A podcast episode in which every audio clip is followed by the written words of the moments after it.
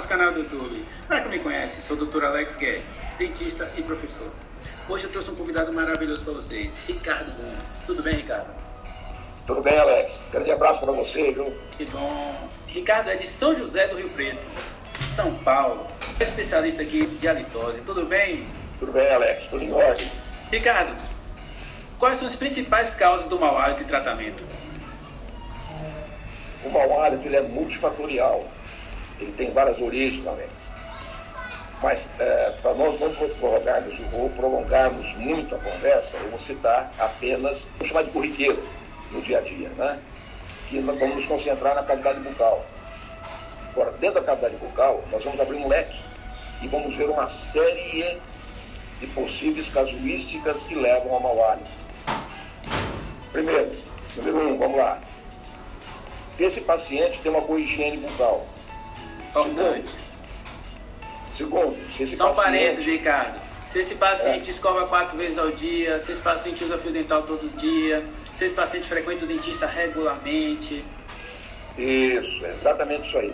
Você faz tudo direitinho. E muitas vezes, o, o, o Alex, foi até você tocar nesse assunto, muitos pacientes que nos procuram, eles fazem higiene até muito mais que isso por dia, mas fazem erroneamente. Fazendo erroneamente, na coisa não vai fazendo nada. Né? Com E certeza. pior, eles provocam um trauma com a escova. Então eles machucam a, a mucosa, né? Desgasta um o dente. desgaste, Tem tudo isso aí, né? Inclusive tem vídeos aqui no canal, Ricardo, mostrando como escova o dente da forma correta, como utilizar o fio dental da forma correta. Depois que você estiver assistindo aí, procura aí nos vídeos, estude bastante. Muito bom. O segundo motivo, Muitas vezes, Alex, Alex, a maioria dos pacientes, eles têm algum problema com respiração. O que eu quero dizer com isso? Eles respiram mais pela cavidade bucal do que pela fossa nasal. Quando eh, nós detectamos que o paciente tem esse problema de respirador mais bucal, nós vamos nos concentrar na qualidade da mucosa bucal desse indivíduo. Por quê? Quando você faz o uso muito da cavidade bucal respirando, a- ar entra, ar sai, ar entra, ar sai, você provoca uma desidratação dessa cavidade bucal. Ocorrendo a desidratação, vai haver o que? Uma descamação do epitélio bucal.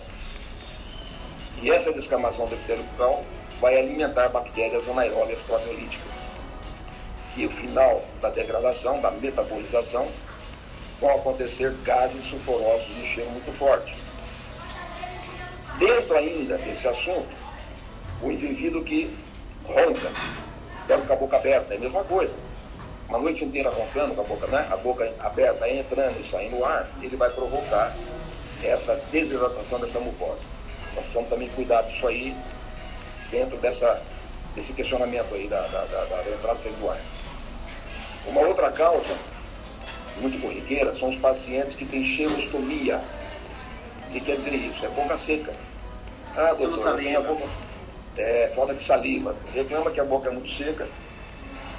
Aí você tem que fazer uma análise completa desse indivíduo para ver se ele é usuário de alguns medicamentos que nós chamamos xerostômicos, né? Antiespasmódicos, é, calmantes, é, analgésicos, anti-inflamatórios e etc. Tem uma, tem uma, uma gama grande de, de medicamentos que são xerostômicos. também alguns pacientes que fizeram radioterapia, quimioterapia, né? Também, é, radioterapia, quimioterapia, principalmente foi feita a nível de pescoço e cabeça. né? Pacientes que tenham é, essa, uma língua, ele olha no espelho, ele vai ver que a língua dele é uma língua, nós chamamos de língua é, é, sabugosa, Sabugosa. né? que é uma língua que tem uma concentração muito grande do que? De restos alimentares proteicos, principalmente, dessas células que descamam a cavidade bucal, que vão ficar no sobre, a gente chama de sobrenadente, sobrenadente que através da saliva ela vai sobre a língua. Então essas células descamadas, os restos alimentares proteicos, né? Se, se esse indivíduo é portador de uma doença gengival, gengivite, periodontite, Rapidinho, Ricardo. O que o Dr. Ricardo está falando é a pessoa que, você que está assistindo agora o vídeo, tem aquela língua amarela, escurecida, tem alguns que têm a língua até bem quase preta, tá, de sujeira. Então você, é importante você escovar a língua. Você pode escovar a língua com a escova de dente ou com raspador lingual. Também tende a diminuir a litose. Desculpe, Ricardo. Não, correto, é isso mesmo, está certíssimo. Agora, eu vou fazer uma, apenas uma chave aí. Quando o paciente vai, vai fazer a limpeza da língua, nós orientamos que ele segure a ponta da língua, Alex, com gaze ou com uma toalha, é, um lenço de bolso. Ele vai segurar a ponta da língua para fora e para baixo. Porque se ele for fazer a limpeza da língua, ele não segurar a língua para fora e para baixo, quando ele tocar né, do terço médio para trás, para o terço posterior da língua, ele vai ter um reflexo. Ele vai, a língua vai se movimentar e ele não vai limpar na parte posterior da língua, é onde mais se concentra a nossa burra lingual. Entendeu? Importante, beleza. Você também estava falando da doença periodontal. As doenças periodontais, que, que nós podemos traduzi-las em gengivite, periodontite, abscessos, né? elas têm um, um fator muito importante na litose. Por quê? Porque são doenças. Ali nós temos uma quantidade de bactérias muito grande que estão trabalhando diuturnamente e produzindo compostos de cheiro muito forte. Então, todo indivíduo portador de uma doença gengival, gengivite, periodontite, abscesso, etc., eles têm que procurar um periodontista com urgência e tratar. Qualquer sangramento, o menor que seja da gengiva, nós orientamos que vá procurar um periodontista.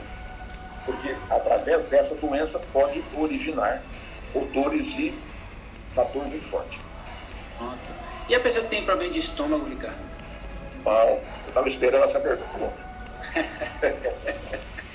Alex, é o seguinte, esse mito de que o estômago é um grande provocador de hábito, nós já derrubamos faz tempo. Isso é mito, meu Deus, acabou. Por quê? Alex, nós temos o estômago e a comunicação entre o estômago e o esôfago existe uma cárdia, existe uma válvula. Quando nós deglutimos, nós engolimos o alimento, a saliva, foi descendo pelo esôfago, quando chega no estômago, o peristaltismo, por reflexo, essa cárdia abre, o alimento ou o líquido que for entra no estômago, acabou de passar pela cárdia, por essa válvula, automaticamente a cárdia fecha então nada entra, nada sai. Os produtos formados através da digestão lá no estômago, eles não voltam para a cavidade bucal, a não ser um arroto. O arroto não é, é, é o cheiro do alimento que está sendo é, digerido no estômago, não é mau hálito, é o cheiro do alho, da cebola, dos condimentos, entendeu? Mesmo que a pessoa então, tenha refluxo? Agora sim, eu ia entrar nesse detalhe. Quando há o refluxo gastroesofagiano, então nós temos que ter um cuidado maior. Por quê? Porque se esse refluxo for um refluxo muito importante, que o alimento sai do estômago e chega até a boca, o que, que ele está trazendo até a cavidade bucal?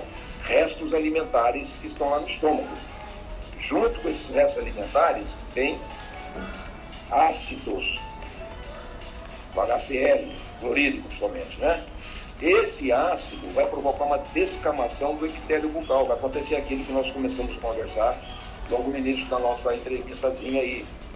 Além disso, esse resto de alimento que fica parado na cavidade bucal, muitas vezes ele é altamente proteico, vai alimentar as bactérias proteolíticas, entendeu?